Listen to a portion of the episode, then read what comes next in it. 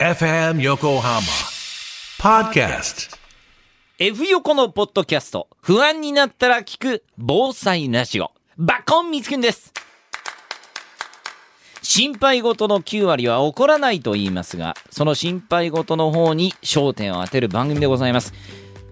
心配事を解決してくれるのがこの方光国さん宝くじで300円当たる確率うん。それが1割ですどうも草加淳です。結構あるじゃないですか。いやいや、10枚買えばえ？1枚入ってるからね。ええ。うんだから9割起こらないと言っても1割意外とあるんですよ。でも当たらないよ、ほんと300円以外。結構当たります。でも300円は当たるじゃないですか。300円当たるけど。300円は当たるんですけど、うん。他の賞はもっともっとね確率低いですから。そうね。ら結構当たっちゃうその1割に備えたいという番組でございます。はい。火の下の純と書いて、草加純さんです。覚えてくれましたか？ひかさじゃないですからね。じゃないんですよ。うん。収録なのにうん。間違えてるってどういうことなのかって思いましたよ前回。草加はい。純さんですからね。ありがとうございます。よろしくお願いします。あの、南足柄のどこに住んでるんだっけ？あの相模沼田駅っていう。あ、相模、相模沼田駅。知ってます？うん知らないですよね。大雄山線の相模沼田駅っていうのがありまして。うん。はい。そこのいいとこだ。近くですね。うん。いいとこですよ。駅からどれぐらい？駅から5分ぐらい。それ知りたいです。5分ぐらいですよ。はい。えということで今回のテーマ、神奈川県で富士山の噴火が気になったら聞くラジオ。です。いやいやいや、もうダメだろ。富士山が噴火したらもうニッチもサッチもですよ。ちゃんと知っていきましょ前回箱根行きましたう、言いね。ました箱根ならなんとかなるわ。水蒸気噴火。はい、ね。分かっていただきました分かってますよ。はい、だんだん山は膨らんでいくと。そうです気をつけなきゃいけないよ。気をつけなきゃ水蒸気溜まってるよっていう。水蒸気噴火。で、富士富士山で今回山梨県の富士山科学研究所の吉本さんという方に伺ったんですけど、うん吉本さん曰くやっぱり地元の方は噴火が来たらみんな死ぬと思ってるいや、僕も思ってますよ。でも吉本さんはそうじゃないんだとうん。ちゃんと知ってうん。それでちゃんと避難すれば助かるんだっていうことを伝えてるんだそうです。知ってんの？吉本ちゃんは。だって、昔噴火したのいつよ？宝永とかでしょ？あよくご存知で、ね一番記録が残っていて分かりやすい爆発性の噴火が300年前江戸時代の宝永噴火です、あの、富士山って噴火すると思うと、てっぺんからボって出そうだけど、宝永はあの横のくぼみでしょ？そうなんです、ねそこが今日ポイントになりますからあ、そうなの？解説していきます。はい富士山っていうと、やっぱり神奈川県でいうと、2021年、うんえー富士山のハザードマップが改定されました。で、神奈川県にも溶岩の到達が見込まれるということで、そうそう大きく話題になりましたよね。うんえー県西部、海西町、山北、松田町、大井町、南足柄市、小田原、あとは相模原市緑区の一部でも溶岩が到達する可能性があるっていうことなんですね。だからもう、相模沼田なんてアウトですよ。相模沼田はアウトそうですねアウトですね川に近いですし、ねうんそうねそうなんですけど でもこれで不安になった方、うん大丈夫です今日の話を聞けば安わかりました。心感が高まると思いますでは、今日の富士山の噴火が気になったら聞くラジオ。まず、短く内容をまとめて紹介してください。富士山が噴火した際火口の場所によっては神奈川県西部相模原市緑区まで溶岩が到達する可能性がありますうん、怖え。これは間違いないですですが溶岩は歩くのと同じくらいの速さですお、意外とゆっくり。なので到達には1週間以上かかります。おーおさらに怖いのは灰が降ってくるとはあいうことですね。降灰。これはおよそ30センチ。いや、命の危険は少ないんですけど、都市機能が麻痺するかもしれません。なので、1週間分備蓄をお願いします。あーなるほどね。いや、結構な範囲まで溶岩は流れていくけれども、歩くのと同じくらいのスピード。はい。ただ、灰は30センチぐらい積もるよと。そうなんですよ。どうなっちゃうんだろう、そんな積もったらね。今回の情報は山梨県富士山科学研究所富士山火山防災研究センターのセンター長吉本光弘さんに伺ったものを中心にお送りしたいと思いますが、吉本ちゃんね。ええ、吉本ちゃんはですね子供たちへの講演でん本当にもしかしたら吉本ちゃんって言わせてるかもしれないです。というのはですね吉本さんはあの分かりやすく解説したいっていうのをすごく大切にしてらして子供には噴火はお化けと一緒と言ってるそうで、えーどういうこと？よくわかんないから怖いんだと。ああ。すべてがマグマに包まれるわけじゃないんだと。うん、うん。きちんと実情を知って対策をしてですね、命を助ける、助かるように過ごしてほしいと。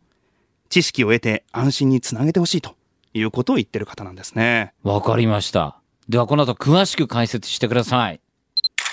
では、富士山の噴火。まず、実は大きく2種類あります。うん。一つは、火山灰が大きく吹き上がる爆発性の噴火。怖いね。もう一つが、溶岩流をドロドロ流す噴火です。いや、どっちも怖いよ。くしゃみと鼻水みたいな。いえ、そんなもんじゃねえだろそ。そんなもんじゃないよ。もうなんかイメージ的にあれですよね。あの、なんかこう、ジュラ紀とか地球創生みたいな。えーボーン爆発してるわけですねもうグラグラのマグマが全てを飲み込んでいく。300年前の江戸時代の宝永噴火では当時の絵が残ってまして、ええ火がマグマが吹き出している様子が、えー今でも残されてます。ええその噴火そういった噴火がですね、えー上空1万メートルぐらい降灰がボーンと吹き上がりまして。すごいね。すごいですよ。でそれが偏西風に流されて灰がですね関東の方まで流れてくるということなんですね。なので、関東まで影響があるのは、ドロドロか爆発かっていうと、その爆発の方です。うん。で、300年前の宝永の噴火は爆発性の噴火なんですね。はあ。ではまず、その宝永の噴火の被害がどんなものだったのか、吉本さんに伺いましたので聞いていただきたいと思います。インタビューに出てくる小山町というのはですね、まあ山北南足柄箱根に隣接している静岡県の町で、神奈川に非常に近い町だというふうに聞いてください。うんどんな被害があったかっていうのは分かってるんですか？はい。まず、えっ、と、火山灰が降ってくるというところなんですけれども、火山灰というのは、あの、富士山のふもとでは非常に暑くて、ええ暑いというのは暑さ、あの、えっ、と、分厚いということですか分厚いということですね。で、しかも、粒の大きさが粗いんですね。で、だんだんだんだんこの遠くになっていくと、厚みが少なくなっていきながら、火山灰自体が細かくなっていくというところ。なので、その富士山に近いかどうかっていうところでもかなりその影響っていうのはかなり変わってくると思います。はいで、ややはりあの、火山灰がたくさん積もるところ、公園の噴火でも実際に、今の静岡県の小山町のあたりというのは、まあ2メートルぐらい火山灰が積もってるんで。メートル？火山灰はが家が埋まる実際に埋まってるんであす。そうですか。で、あの、今の小山町の下には、やはりあの、旧家屋が、あの、埋まっていて、発掘すると出てくるんですね。じゃあ今の小山町は、その火山灰の上にできている町。はい。ああ、そうですか。なんですね。小山町で2メートル。神奈川県の方はどうですか？神奈川県の方でもですね、あの、秦野のあたりに行くと、やっぱり3、40センチぐらいはあるええあそこまで。はい。えで、さらにどんどん遠くなっていくと、はい。まあ、あの、横浜の付近だと10センチぐらいだと、10センチ。はいええ。だと思いますね。えただ、2メートルと比べると10センチは大したことなく聞こえますけど、10センチもかなりの影響ありますよね。そうですね。で、当時はですね、まあ現代社会ではないので、農業とか家屋の倒壊とか、はい。まあそれから火山灰が道路に積もってますので、まあ風が吹くとそういったものが舞うっていうような状態。さらにですね、雨が降ると土石流というものが発生しやすくなるんですね。ああ火山灰があることで土石流が発生しやすくなる。そうですね。え普通の地面っていうのは草が生えて木が生えてますので、まあ、相当量雨が降らないとそういったものが動かないんですけれども、その上に全くその火山灰っていうのは定着してない状態で降ってますので、少しの雨でもそれが流れて出てきてしまうと。でそういった、一度そういった土砂が流れ始めると、ええその土砂が土砂を巻き込んでいくという状態が起こって、あの、だんだん大きくなって、いわゆる土石流という形になっていく。えなるほど。土石流とか雲仙普賢岳とかでありましたよえねー。土石流ですね。怖いよね。はい。降灰が、えー今ある地面の上に降り積もって、それが流れやすくなって土石流になるうと。ん。また、雪のシーズンですと、その熱で雪が溶けて、さらに土石流のような泥流が来るということもあなります。だれかまた泥とかを巻き込んでってことなんだそうですね。その水が溶けて、はあ広範囲にですね、えー川を沿って、へ泥ー流、土石流のようなものが流れてきます。そうしたところも怖いですし、そして降灰ですね。いや、びっくり。2メートル？2メートル、小山町で2メートルですって。2メートル、ここ横浜でも10センチ。い、やー、10センチなんか2メートル比べたら大したことないと思いきや、なんですよこの間なんか新聞にもありましたよね。そうです。車がですね、うん走れなくなるっていうのは意外と早いんですね。ねそのあたりの現代ではどんな影響があるのかも聞いてきましたので、どうぞ。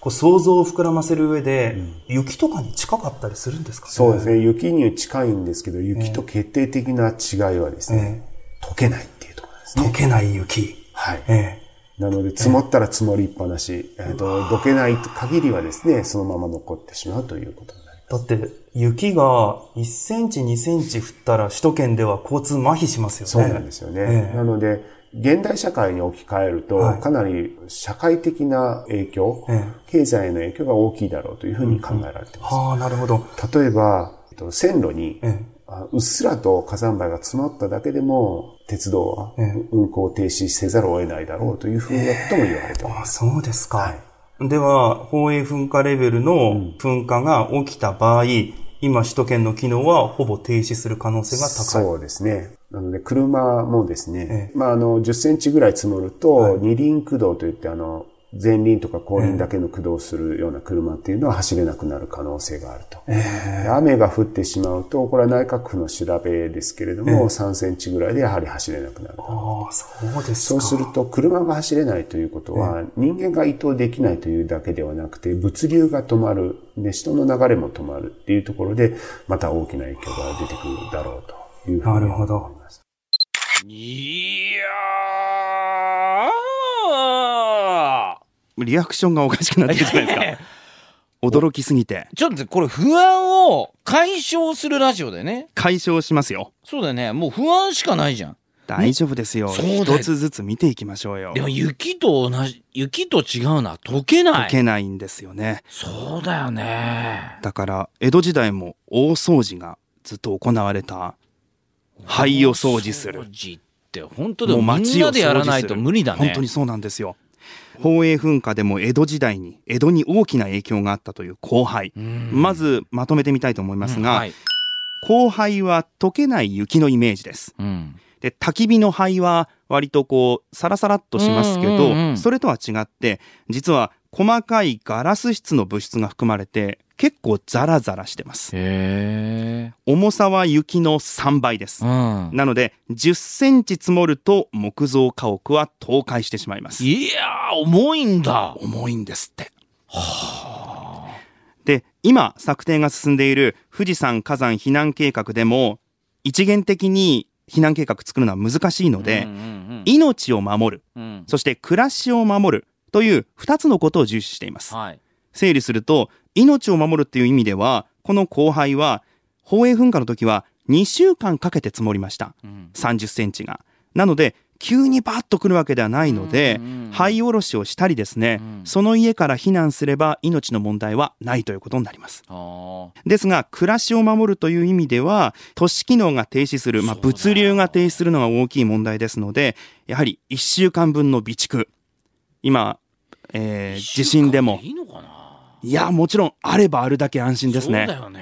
えーですけど、例えば2週間っていうと、えー、1人1日水3リットル必要って言われてますから、うん水だけで、えー、1人だったとしても2週間用意すると、えーに 14×3 で、えー、40、4、50リットルが必要になります。現実的じゃないですよね。そうだよね。そう考えると、やはり1週間分、最低限は確保するのが安心につながるのかなと思います。灰おろしってでもどうやってやるんだろう？捨てる雪おろしと一緒ですね。雪おろしはさ、ええ屋根から落として、で、はい溶かせばいいじゃん。ええ日向にとか。だから本当にもう、まあ、いわゆる速攻に落として、またそれで水を流していくような感じになると思います。なんか、イメージ的に流れない感じするんだけど。なんなんだ水で流すしかないって言ってました。それゴミです。も燃やせないもんね、もうね燃やせないです、燃えないですね。そうだよね。流すしかない流すしかないんですね。だから水を大量に使う可能性があってですね。そうだよね。で、さらに泥流などの関係で、水が供給される今の水道管もうん。詰まったり、そうだよね供給が滞る可能性がありまして、うんなのでそういう意味では飲み水はきちんと備蓄するってことが大切なんですね。ええもう無理じゃん、そうなったら。今少しずつこういった後輩に対すうんる、肺に対する避難計画も政府で検討しているという段階のようですね。前にあの、桜島でね、ええボーン、ボーンって言って、灰が降ってくるってことはよくあって、で、灰だ、灰だ、なんて言って、もう目開けらんないの。そうなんですよ。痛くって、うわえいって全然目が開けらんないって。いや、まさにそうなんです。これがザラザラの、実はガラス質の物質が含まれて硬いっていうことなんですね。ねええ吸い込んだり目に入ったりしないように、マスク、そしてゴーグル、え。うん。必要だと。そうか。まあ、ただマスクは、今もう皆さん備蓄というか家にたくさんありますよね。うん、あんなんでいいのかね。マスク、普通のマスクで大丈夫ですよ。あうの、んガラス質なんで結構、あの大きいですのでね。うんで、ゴーグルも、いわゆる家にあるもので、うん水泳用のゴーグルですとか、スキー用のゴーグルですとか、花粉症を避けるゴーグルですとか、そういったもので結構だとうんいうことなので、新しく買う必要はありません。はい。こういったものがすぐに取り出せるようになっていればうん大丈夫ということです。えー他の現象についても考えていきたいと思います。はい。先ほども言った通り、神奈川県には溶岩が流れてくる可能性があるということうんがハザードマップで示されました。はい。で、富士山の山頂から山北や海西は30キロぐらいです。うん。相模原市緑区までは50キロぐらい、かなりの距離があるんですよね。うん。えーなぜこれほど広範囲になるか。これは富士山が大きいというのはもちろんなんですけども、それだけじゃないの？富士山の性質上、どこから噴火するかわからない。というのが理由にあるんですね。引き続き富士山科学研究所の吉本さんに聞きました。広島ちゃん。富士山は火口周辺の、まあ、一定の範囲内で、どこで噴火するのかわからないっていうことですかね。そうなんです。今の現時点では、まあ、あの、直前、本当の直前になれば、どのあたりで噴火するかっていうことはわかるかもしれないんですけれども、現時点で我々は、あの、どこから噴火するかわからないんですね。で、これまでのか火口の実績を見てみると、山頂、一番真ん中の火口を挟んで、両翼で、あの、27キロの範囲。直径で広いんですか？27キロの範囲に火口ができてしまう可能性があるんです。27キロって全然違いますね、はい、他の火山だ。だと全部そこに入っちゃうんですええええええね。それぐらいの範囲がどこで火口ができてもおかしくないというような状態なんあですね。そうですか。はい。ええ27キロの火口ができる。27キロの範囲で、うん。どこから噴火するかわからないっていうことなんですね。いや、それは広いね。はなので、よく皆さんがハザードマップでご覧になる広い範囲で色分けがされているマップ、はい今ここにも用意しましたが、はいはいはい。実はこのマップにも溶岩流可能性マップというふうに書いてあります。うんうんなので、実はこれ、1回の噴火で全ての範囲に溶岩が到達するという意味じゃないんですね。はい。富士山のハザードマップっていうのは実はよく見ると2種類あります。一つがドリルマップといううん。個別の噴火口から噴火した場合の溶岩の流れを示したもの。これがあります。ここから噴火するとこうなるよと。そうです。ん。で、それを合わせた可能性マップというのがおそらく皆さんが一番よく見ているマップで、ここにも用意したものです。これはですね、火口の位置によってはここまで来るようん。という意味の可能性を示したマップということになります。ああ、まとめたもんだね。そうですね。よく見るって言ったけど、初めて見たからね。あ、そうですか。よく見る人もいないんじゃないかなと思うんだけど見。ないか。報道なんかでも出た印象があったんですけど、でも一瞬だったかもしれないですね。これ見ますと赤くなっているのが溶岩流が2時間で到達する可能性のある範囲というところですね。富士宮市、うん御殿場市などが赤く塗られています。ね。神奈川県の方をよく見ると、うん溶岩流が7日間で到達する可能性のある範囲というふうにされています。なんか水色になってると、こええれなんか、あれかな、水源かなと思ったりするけど、水流かな、あれなんだ、溶岩が到達するんだね。はい。57日最大で。で、こういったように海西町などは全域が溶岩が来る可能性があるというふうに示されているのです。やっぱりなんかあれだね、川に沿って流れていくような感じだね。坂川側を沿って溶岩流が流れてくると今のところ考えられてます。はあ、こっちもすごいじゃん。山梨との境、はいあの上野原とか、山梨県鶴とかね。はい。そちらの方を通って、はい。相模原市緑区まで通るというはあことですね。神奈川県に溶岩の影響が及ぶのはどのような噴火か聞いてみました。あの、南東方向で、しかも山頂に近いようなところで噴火した場合、あの、南東方向でも、裾野のあたりとかですね、そういったところで噴火しても箱根がありますので、そこを乗り越えることはできないんですね。なので、あの、南東方向でも特に、えっと、山頂に近いところで火口ができた場合には、坂川川を流れて溶岩が届く可能性があると、うん。なるほど。言ったところです。時間で言うと、1日から1週間ぐらい、猶予があるであろうということでしょうか？おそらく1週間以上、ええ。えっと神奈川に到達するには、まあ1週間以上時間がかかってくるだろうというふうに思います。ということは、まあ、溶岩流に関しては、噴火が起きてから、またはその前の現象が起こってから、危機感を持っても遅くないと思ってもいいんですはよね。い。全く遅くないですね。溶岩に関しては、人間が歩くスピードと、ほぼ、それよりも遅いかもしれない。なので、当然、その、流れてきた段階でだん、だいたいどれぐらいで到達するよというのが分かれば、あの、その到達する数時間前に逃げてもですね、全然問題ない。皆さん、鬼ごっこするときに、えあの、100メートルも200メートルの先に鬼がいても逃げることないですよね。えそうですね。やっぱり数メートルとかっていうとか、5メートルとか、そういったところにまで鬼が来ないとっていう、えそういう感じで考えていただければいいと思いますので、やはりもうここにもう坂川を下ってきたぞという段階になってから、入りそうだというような段階になってから動き始めても十分なるほど問題ないと思います。焦らなくていいってことなんだね。そうですね。溶岩流に関しては、え歩く速さと同じぐらいですので、うん坂川側の方に流れてきた神奈川県の方面に来るような噴火だ、そう判断されてから避難しても遅くないということです。こうしたハザードマップを受けて、溶岩流に対しては神奈川県や市町でも少しずつ対応が進んでいるところです。山梨や静岡では富士山火山避難計画すでにあるんですけども、神奈川県には2022年6月、今の段階ではまだありません。ない。神奈川県の担当者に聞いたところ、今、対策が必要だという問題意識を持っているというぐらいの段階だそうです。んただ、避難の指示を出すのは、うん県の仕事ではなくて、市町の仕事なんですね。うんうんなので、避難が拡大すると見られる町では、国や県の方針を待って最終決定するとしながらも、ただ、避難指示を出さなきゃいけないんだからということで、対応策の検討が進んでいるようです。うん例えばですね、これを見てもらえると、幹線道路の246号線が溶岩が流れてくる坂川側と隣接している山北町。うんあの、こう本当にこう流れてきた場合、孤立化する懸念があるので、はあはあはあ県外とうのん広域避難の可能性を検討していると。いうことですうんそうね。はい。いろんな県の町と連携しているということですね。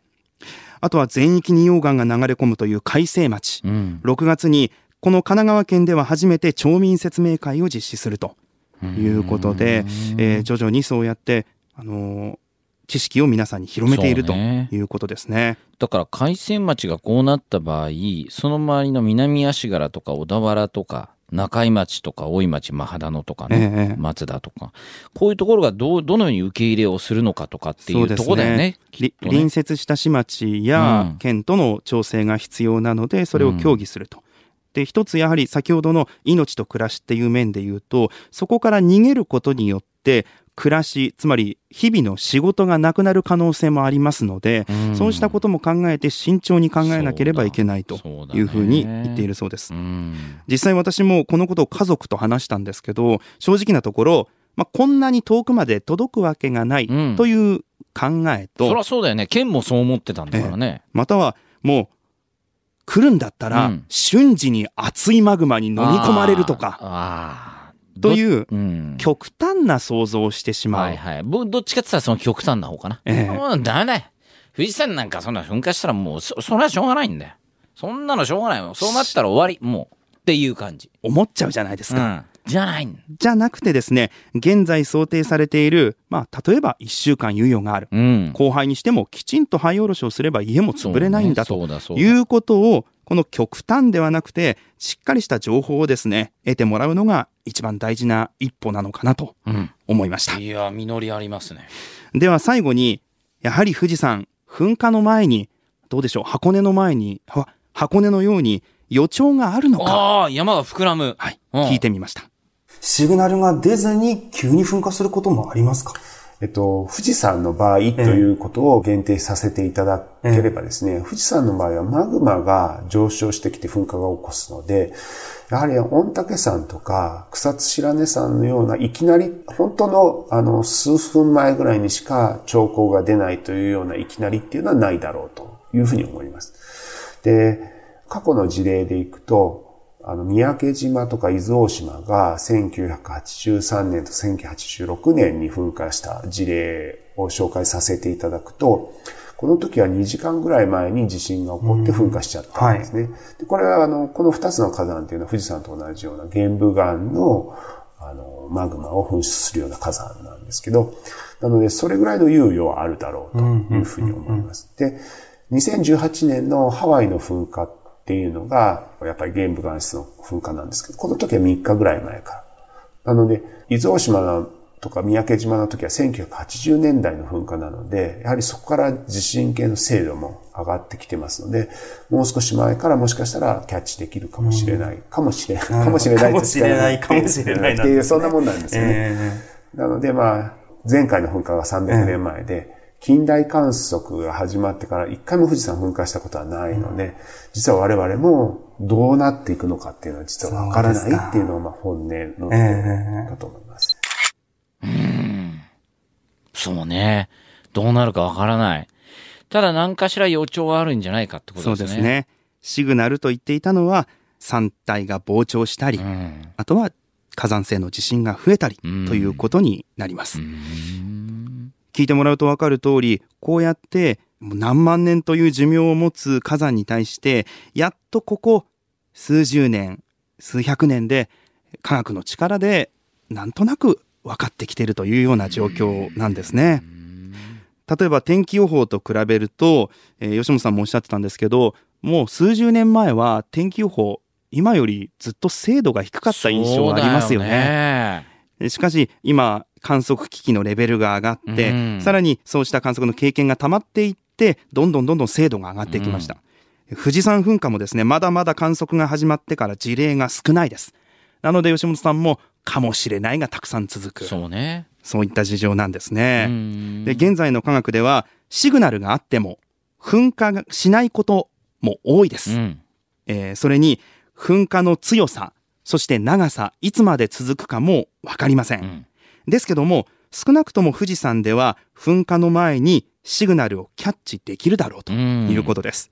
なので、噴火警戒レベルや、えー、その前のですね、気象庁から解説情報っていうのもありまして、えつまり地震が増えてきたよなんていうのを噴火警戒レベルが上がる前にですね、そうした解説情報として発表してるんですね。そうしたシグナルが出ていないかどうか、えー、山を登るシーズンになりましたら、そうした情報を確認してからですね、富士山で安心して楽しんでもらいたいと思います。そうですね。さあ、三國さん、今日はどうですか？安心感少しは出ましたか？出ました出ました。まあものすごい勢いで溶岩が流れてくると思っていたし。僕が思うのはですね、うん、やはりもちろん想定外のことを考えるとですね、うん、いろいろ不安が湧き出てしまうわけですね。ねうん、ですけど、まずは想定内のことをですね、しっかりと備えて、まあ、想定外は頭のどこかにしまっておくぐらいの気持ちでですね、うん、想定内のことをしっかり備えていただければと思います。はい。よろしくお願いします。ありがとうございます。はい。ではまた次回、何らかの不安をまた解消していきたいと 思いますので。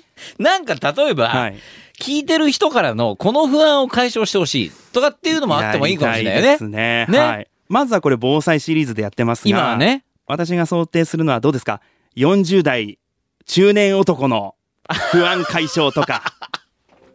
つまんなそうだなそれ 聞いても。骨太じゃないですか？どうせ金がねえとかなんかどこかが痛いとかそんな感じでしょ？そうか。金健康ねあと女性関係とか、女性関係はどうにかしろよ自分でっていう話だから。そうですね。僕たちに手に負えるもんじゃないですね。そう、ね。まあ、そういったものあの、お悩みいただければやっていきましょう不安解消したいですね、で、例えばあの本当に草加君と僕で今2人でやってるけどなんか特派員とか作って。いいですね。ね？専門家の、そのその私はあのそういうのに強いですみたいな。女性関係に強いです。強いですっていう。それ頼りになるな。ね。ええ、うん、それでやってみましょう。それは面白そうだよね、はい、はい、ありがとうございました、じゃあまた次回もよろしくお願いします。お願いします